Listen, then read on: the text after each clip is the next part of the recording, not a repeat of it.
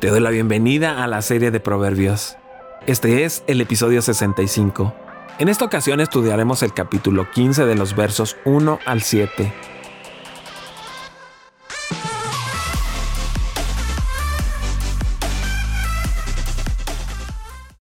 La respuesta amable calma el enojo, pero la agresiva echa leña al fuego. La lengua de los sabios destila conocimiento, la boca de los necios escupe necedades.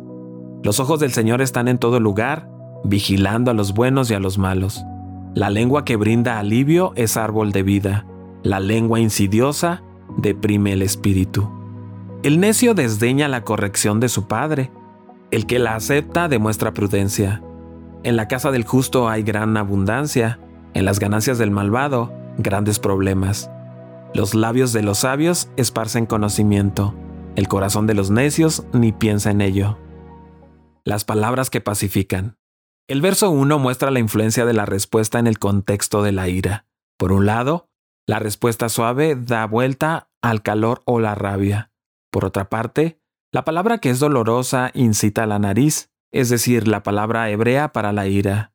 Así, al encontrarse en un contexto donde hay alguien que está enojado con uno, hay que responder de una manera que se calme la situación, y no de una manera que complique la situación. Cuando la gente viene a nosotros con ira, a menudo sentimos la tentación de ser duros en respuesta. La sabiduría nos muestra el valor de una respuesta suave. Ese tipo de respuesta en realidad puede alejar la ira. La palabra suave es como el aceite en la piel lastimada para suavizarla y sanarla.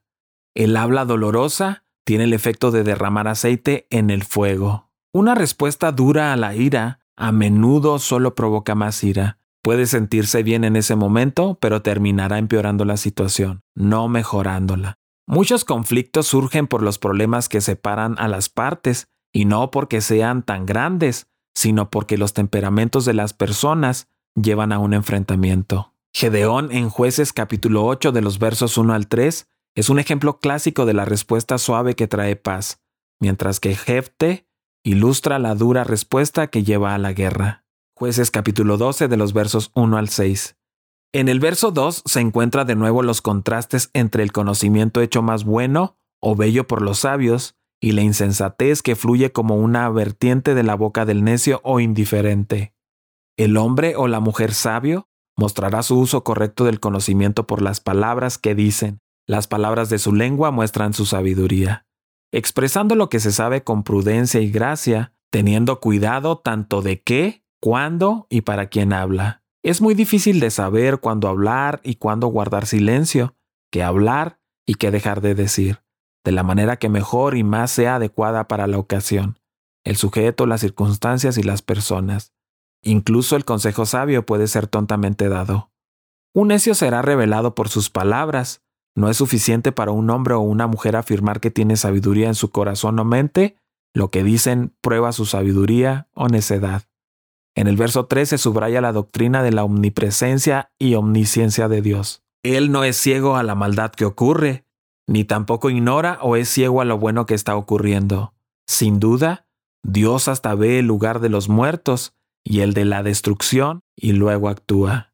La sabiduría entiende que siempre estamos bajo la mira de Dios. Él nos ve en todos los lugares, incluso cuando estamos ocultos a los ojos humanos.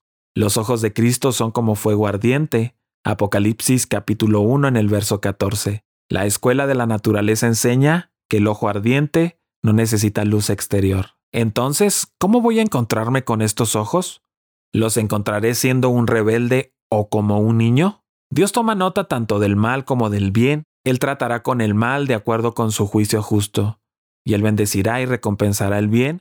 Entre los hombres, el mal a menudo queda impune y el bien a menudo no es recompensado pero Dios lo ve y lo anota todo. Podríamos decir que Dios tiene visión nocturna y ve todo lo que sucede bajo el manto de la oscuridad. La palabra empleada describe una visión muy activa y decidida. La declaración es mucho más que lo que Dios ve, es que Él está investigando, observando, Él está vigilando el mal. Nunca está fuera de su vista, el mal ama la oscuridad en lugar de la luz, pero Dios ve también la oscuridad, así como en la luz. Los ojos del Señor también ven lo bueno. Él los ve en la miseria externa en el retiro secreto, en la profunda aflicción. Él perfora las paredes de la prisión. Él está por ellos en el horno y en la tormenta. En el verso 4 muestra el valor de la lengua saludable, mientras también subraya la lengua torcida, como algo que quiebra el espíritu o el ánimo. Así la lengua saludable es árbol de vida. La palabra justicia es la más usada y menos practicada por nuestros gobiernos de turno. Cuando los candidatos políticos están buscando su elección, justicia aparece frente a sus discursos. Cuando efectivamente llegan al poder, la justicia se deja para más adelante y continúa la misma injusticia que se criticaba. Tenemos aquí un mensaje profético que pronunciar, defender y hacer realidad desde nuestros púlpitos y en nuestras comunidades cristianas. Nos animaremos no solo a denunciar, sino a hacer algo efectivo en contra de la injusticia que vemos a diario en nuestro país. Las buenas palabras son como un árbol que continuamente trae vida, da sombra y fruto. Nuestras palabras tienen el poder de hacer mucho más bien de lo que a menudo pensamos. Si la lengua de alguien es perversa, retorcida o corrupta, en lugar de saludable, sus palabras quebrantarán el espíritu de los demás. Nuestras palabras tienen el poder de hacer mucho más daño de lo que a menudo pensamos. El verso 5 vuelve a mostrar la actitud del hijo insensato y del sagaz frente a la corrección. Proverbios está escrito como consejo de un padre a sus hijos. Sería necio despreciar la sabiduría que proviene de un padre piadoso y la palabra de Dios. La actitud frente a la enseñanza paternal determinará la actitud permanente hacia la autoridad e instrucción. El aprendizaje de la sabiduría es mucho más que aprender de hechos, es para recibir corrección. Si lo que aprendemos solo confirma lo que ya sabemos, probablemente no es la sabiduría que estamos aprendiendo. En el verso 6 se contraponen la casa del justo y la casa del impío. Mientras en el hogar del justo es recto hay mucha riqueza, los ingresos del impío, quizás vienen del robo y el engaño, representan una calamidad. Se repite el tema del contraste entre el sabio prudente y el necio ante la sabiduría divina. Por un lado, la conversación de los sabios siembra. Por otra parte, la palabra no muestra que no es así el corazón del necio. Debido a que la sabiduría y la piedad tienden a traer prosperidad, esto generalmente se aplica al tesoro material. Afortunadamente, el tesoro en la casa de los justos no es solo material. El mayor tesoro es espiritual. Todo hombre justo es un hombre rico, ya sea que tenga más o menos de las cosas de esta vida. Incluso lo que gane el hombre o la mujer malvada, las ganancias pueden ser un problema. En lugar de tesoro, tienen problemas.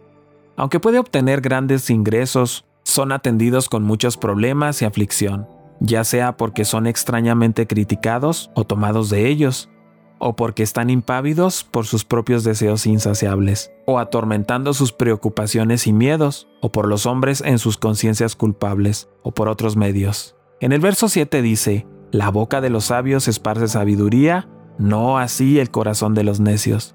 El sabio extiende el conocimiento y la sabiduría, está dentro de él y la dará a los demás por las palabras que dice. Dado que la sabiduría no está en el corazón del necio, tampoco estará en los labios no pueden extender la bendición de la sabiduría a otros a través de sus palabras. Te invito a que sigas con nosotros estudiando el libro de Proverbios. Cada día subimos un capítulo nuevo en las principales redes sociales. Puedes encontrarnos como Comunidad Capital en Facebook, en YouTube y en Instagram. Siéntete libre de buscar todos nuestros contenidos en Internet.